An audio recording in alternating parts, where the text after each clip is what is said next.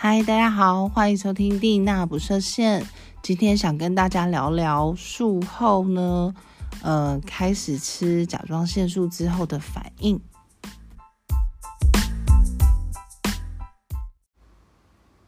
我大概呢是在五月十二号回诊，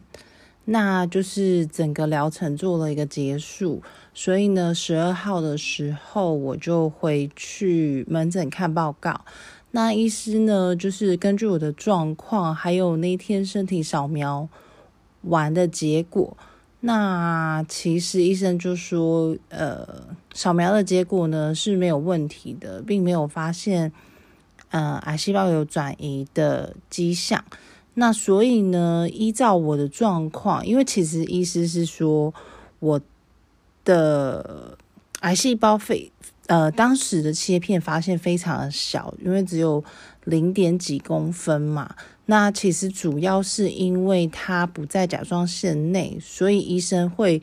有疑虑，才让我服用了一次碘一三一的治疗。所以呢，之后医生也不会再让我吃碘一三一了。那后来呢，医生就从那天开始就开了甲状腺素给我。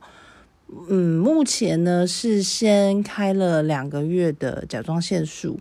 那两个月后呢，就是会根据吃服用的状况，然后回诊抽血，在可能呃药量的部分再度再做调整。所以呢，我大概是十三号的时候开始吃呃甲状腺素，那其实是。这样，因为我现在整个甲状腺都拿掉了嘛，所以自体没有办法产生甲状腺素。甲状腺素呢，其实真的蛮重要的，它对身体来说呢，是一个呃新陈代谢的发电机。就是一旦如果假设你的甲状腺素不够啊，像如果假设有低下的朋友的话呢，你可能会常常觉得会很疲劳、很疲劳，然后精神不济。对，也这些都是呃，还有你的代谢会比较缓慢嘛。那我发现呢，呃，我在服用甲状腺素之后，因为其实我开刀完之后，甲状腺素慢慢的减退嘛。那正常来说，意思是讲了大概一个月的时间，就是甲状腺素可能就会完全没有。所以其实我当时回诊的时候，我已经。几乎甲状腺素应该是已经，我觉得应该是到零了啦，因为呃，我是在三月底开刀的嘛，那所以其实这样子也经历了一个多月的时间，所以当我开始吃甲状腺素之后，我发现我真的是非常容易的疲劳，嗯。我来想一下，大概要怎么形容那种疲劳的程度呢？比方说，以前呢，我大概可能十点、十一点左右，呃，就寝。那在服用甲状腺素之前呢，我可能就是九点多，晚上九点多我就撑不住了，就是你会觉得眼皮好重、好重、好重，好像。就算你用牙签撑着也没有用，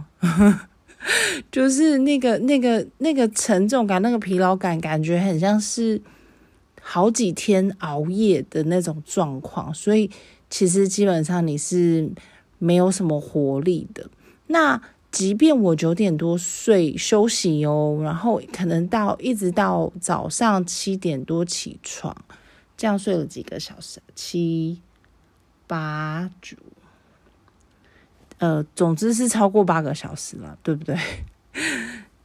但是呢，有时候我甚至是爬不起来的，对，大概是那样子的一个程度。甚至呢，我觉得，呃，在服用甲状腺素的那个礼拜六、礼拜天，我觉得我我整个人的状态是在梦游的状态。后来我我在社团里面呢，就是呃脸书 FB 里面有就是加入了一个甲状腺素，就是大家会在那里做讨论，那就是可能同样都有甲状腺素问题的朋友们，就是可能会根据自身的状况做一些分享，或者是说大家有一些问题的话呢，是可以在上面做。做询问的，就是因为大家都有经历过同样的状况嘛，不管你是甲状腺亢进，或者是低下，或者是像我一样，就是甲状腺腺素全部切除的。那其实后来我看到一个女生分享的例子，她是说她在呃一月份的时候吃了点一三点一三一，后来呃现在是五月份了，他说他用的。名词我觉得非常的精准。他说他到现在还没回魂，哇！当时我看到那个那个回魂那两个字，我突然觉得真的好贴切哦，真的就是人家讲的，呃，你你感觉你的你的灵魂都不在你的身体里面，你整个人是被抽干的。我不知道大家可以理解那种状态吗？就是你每天都在梦游，你每天都觉得好累好累好累，那。其实啊，我我当时拿到了甲状腺素，其实我呃，我就看一下那个药袋上面的说明嘛，就是呃，因为还是要看一下医生的医嘱嘛，就是可能哦，每天早上在早餐前呢，就是吃一颗。那我想应该是因为早餐前的吸收是最好的状态。所以呢，就是起床了之后，我就会先吃一颗甲状腺素。那上面呢，它的呃副作用很特别哦，呃，体重低、体重下降、头痛，嗯，肠胃不适，还有最后一个是增加食欲。你不觉得很冲突吗？体重下降跟增加食欲，然后食欲增加了，怎么又会肠胃不适？所以我就觉得很困扰。当时我看到的时候，我就很困惑。后来呢，我觉得我妈，我妈妈呢做了一个很好的说明，然后呢也解开我的疑惑。我就说，这这这两个这三个症状真的是超级矛盾诶，体重又下降，食欲又增加，有可能吗？后来呢，我妈妈就说：“吃得下又不会胖，这不是很好吗？”哎，我觉得突然间恍然大悟，哎，我觉得这真是一个超棒的解释。哎，对耶，如果假设你吃得下，然后呢，体重又不会增加，哇，我想这是大家梦寐以求的吧。但是事实不是这样。我从开始服药到现在，应该是说我还没开始服药到现在开始，我的体重不断的在增加，而且是失控的状态，就像失速列车一样。就是你其实真说真的，你你没有吃很，就是呃，就像那个药袋上的。副作用写的一样，就是你的肠胃会不适。我现在非常还蛮常不呃不消化的，吃完东西不消化，即便我可能并没有吃什么东西，或者是说难消化的东西，其实我现在饮食呢，大概都是以呃原形食物为主。就是我我其实可能是因为前一段时间低点饮食开始，我没有在吃加工。类的东西，那呃，我执行减糖饮食呢，其实也蛮长一段时间了，所以精致淀粉啊、淀粉类的东西，其实我吃的也蛮少的。不过呢，就是非常难消化，就是你你常常会觉得说，哦，吃完饭之后，可能胃就开始觉得不是很舒服，就是。没有在肠胃没有在蠕动的感觉，所以因为这样子，那所以下一餐，譬如说我可能中午吃完，一直到晚上，我可能都不会有饥饿感。以外，我可能晚餐也吃不下，就是真的东西都吃的很少。开玩笑，我以前呢，其实我是一个嗯，也不能讲甜食控啦，但是其实人嘛，就是会有吃东西的欲望，所以我觉得我还蛮在呃饮食这个部分呢，我觉得我还蛮有蛮感兴趣的，应该这么说。有时候会偶尔想要吃点甜食啊，或者是那种比较不健康的什么炸鸡啦，然后素食啊。但现在我觉得我对。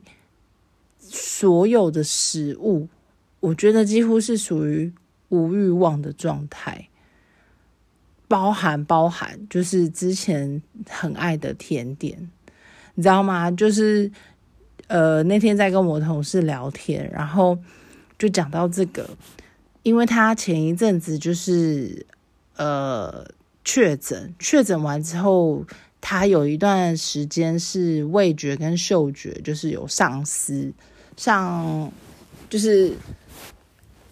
丧失，对，就是上就是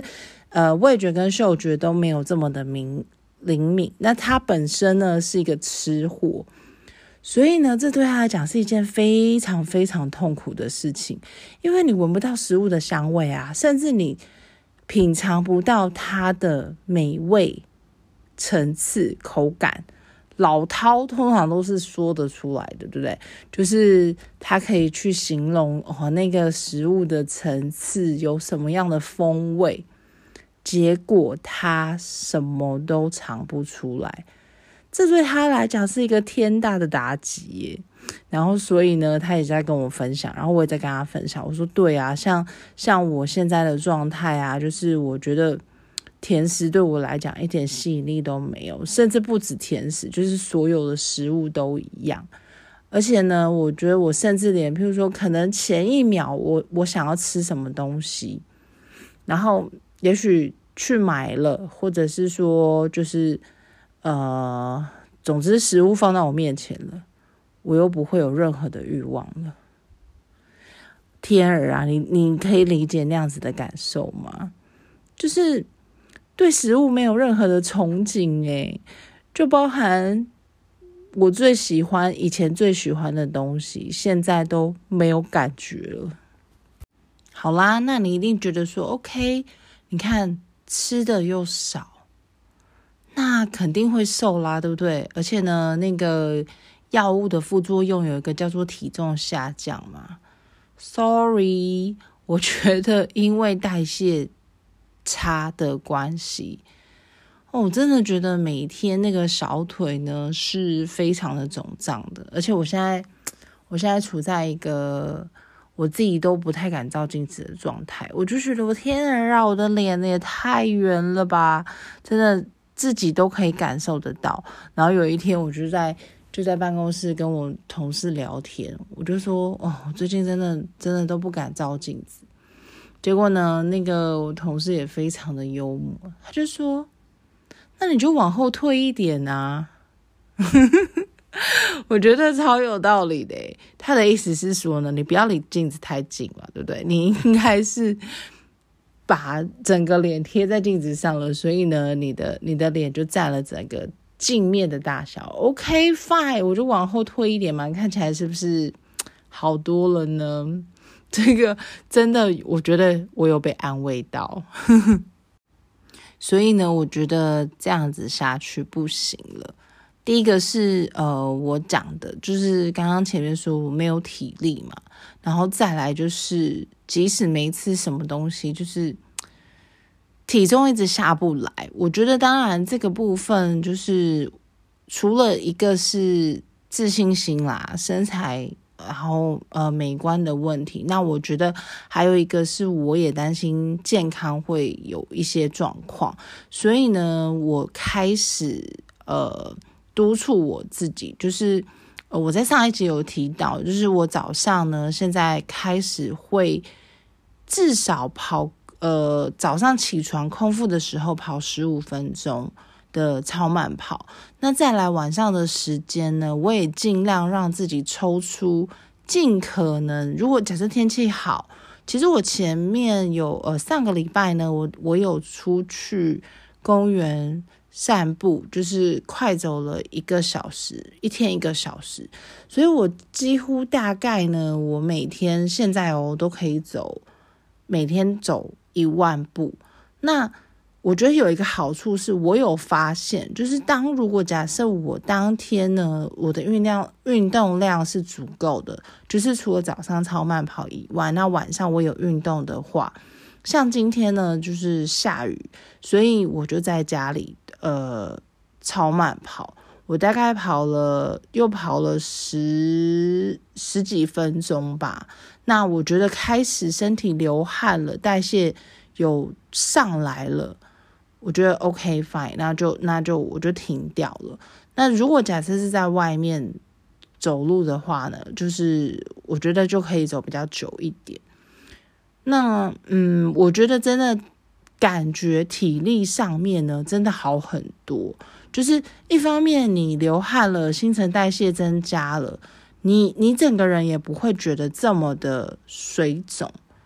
呃，其实我觉得。也不尽然是水肿了，但是你会觉得整个人的身体的部分是很紧绷的，肌肉是非常紧绷的，就是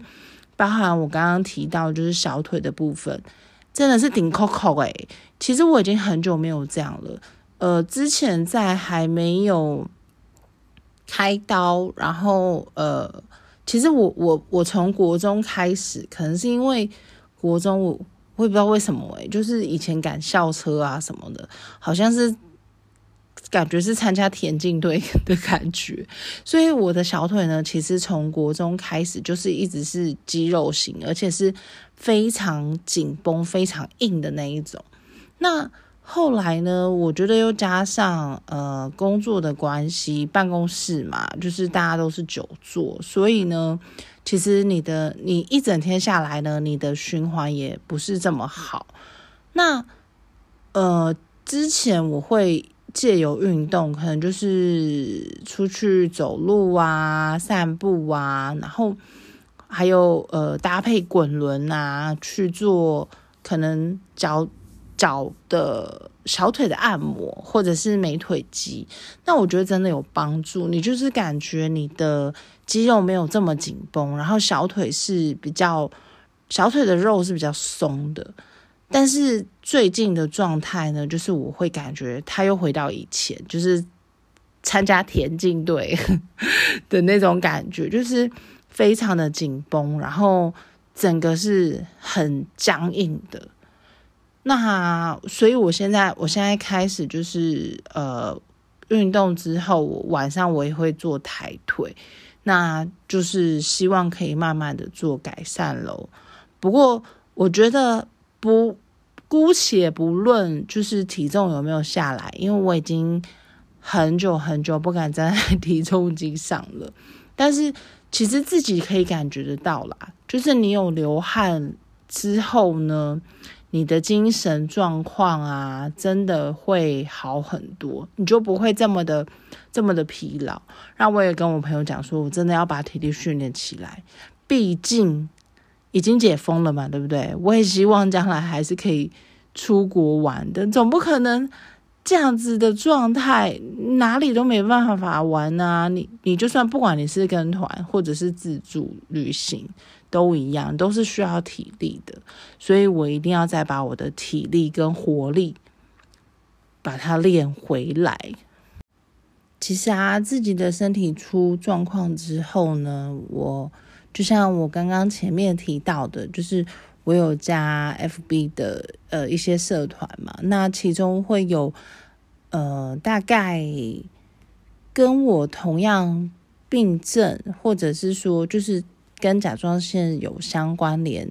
的一些，我们简称病友好了，病友们的分享。其实我觉得，我发现呢，大家真的都蛮有爱的，就是你可以从中啊找到一些，就是大家互相鼓励、互相激励啦。那就是也都希望，就是对方呢，就是身体可以康复。那也可以在里面得到一些，就是可能你自己的症症状啊，然后大家会给你一些建议呀，譬如说可能之前有一些病友们他们也是这样走过来的，那他可以可以给你提供一些建议，就是怎么样改善啦，或者是说鼓励你呀，就是呃这段时间可能该怎么度过，那可以寻求什么样的帮助？其实我觉得蛮棒的，包含我自己，我可能也可以在呃里面就是提供一些自己经历过的。嗯，状况就是呃，包含可能诶点低点饮食怎么吃啊，然后就是去分享给大家。那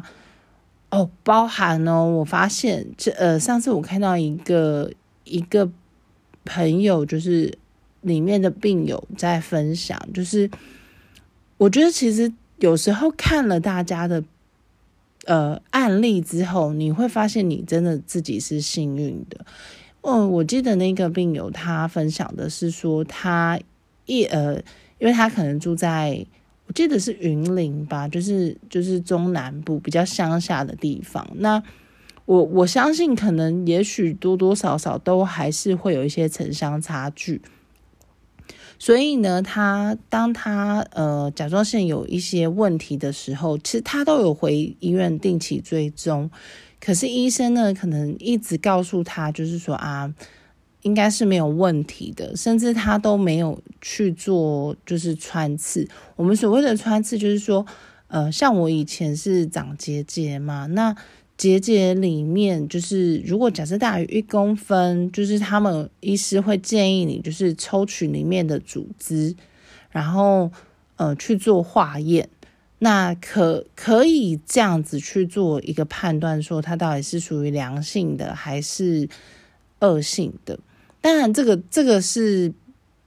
呃准确性一定是没有切片来的准确啦。但是就是它是可以工作一个参考。那其实我呃那个病友呢，他是说他都追踪了一段时间，后来有一次呢，突然医生医生就跟他讲说啊，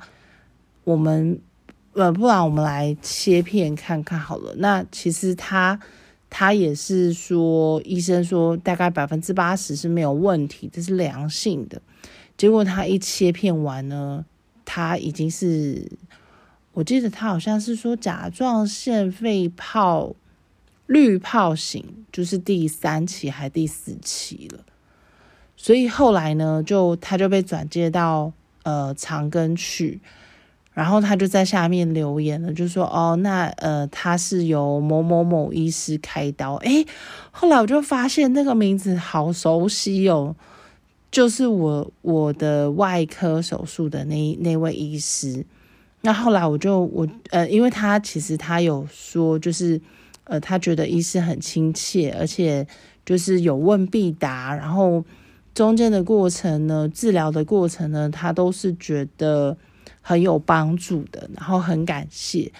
后来我就跟我也跟他分享，我就是我在下面留言说，哦，我的也是那位医师开刀的，而且伤口非常的漂亮。我不知道大家有没有看过，就是甲状腺的伤口，因为当然这个还有就是每个人的体质不一样啦。那有一些人的体质呢，就是可能会有蟹足肿的问题，所以他的伤口可能会突突的。就不是这么的美观，那甚至可能有一些人的伤口呢，它不是不是平整的，就是其实像我们开完啊，大概伤口的长度会有五公分左右，就是大概是这么长。那呃，伤口的平整度呢，也会影响，就是说，呃，你将来术后啊，你如果去呃擦一些除疤凝胶啊，美白的凝胶，那。其实时随着时间淡化之后呢，呃，护理师跟医师是说啦，就是它会比较接近是像你的皮肤呃自然的皱褶，就像是你多了一条颈纹的概念。那我觉得，我觉得目前就我来讲，其实我一开始啊，我开完之后，我不是这么喜欢看到我的伤口，因为毕竟我觉得跟就是跟别人不一样嘛，那你会看到那个颜色比较深，虽然它是平整的，它也没有凸起，可是呢，你就会觉得，嗯，不是这么喜欢。那后来呢？其实我我有遇到跟我有就是相同状况，然后有开过刀的一个女生。我想我之前也有提过，就是反正因缘际会之下，她就给了我就是她之前用的很好用的除疤凝胶，因为她已经不需要了，然后所以她就送给我。那其实她那时候也告诉我啊，因为一开始我会把呃。可能领子穿高一点，当时还是还是属于冬天啦，秋冬啦，夏天真的是没办法。然后他就说，哦，叫他其实叫我说不要，尽量不要穿高，呃，太高领，或者是，嗯，刚好贴近伤口的，因为其实也是避免它一直摩擦嘛。然后另外他就跟我说，其实他觉得真的没什么。就是你就把它当成就是一个微笑啊，因为其实它的弧度是有一点上扬的，对，伤口的弧度是有点上扬的，所以听他讲完之后，我觉得我也比较能释怀。我觉得对啊，这就是身体的一部分啊，那已经经历了嘛，我们也没有办法做什么改变，那你就只能接受它啦，然后好好爱自己喽。我相信，呃，每个人都有每个人的经历。那我觉得，不管你经历了什么，嗯，就像我这次得到的启发，就是身体当然还是最重要的，健康绝对放在第一位，不要用任何的东西来牺牲你的健康。那我觉得也是转念吧，就是呃，经历过了这一切之后，你会更。知道要怎么好好的爱自己，爱惜你自己的身体，爱惜你的健康。对，就是我相信这一些这一些经历的事情，就是最后都会成为你继续走下去的动力。所以呢，我也在这里祝福大家，就是真的真的身体健康。好吗？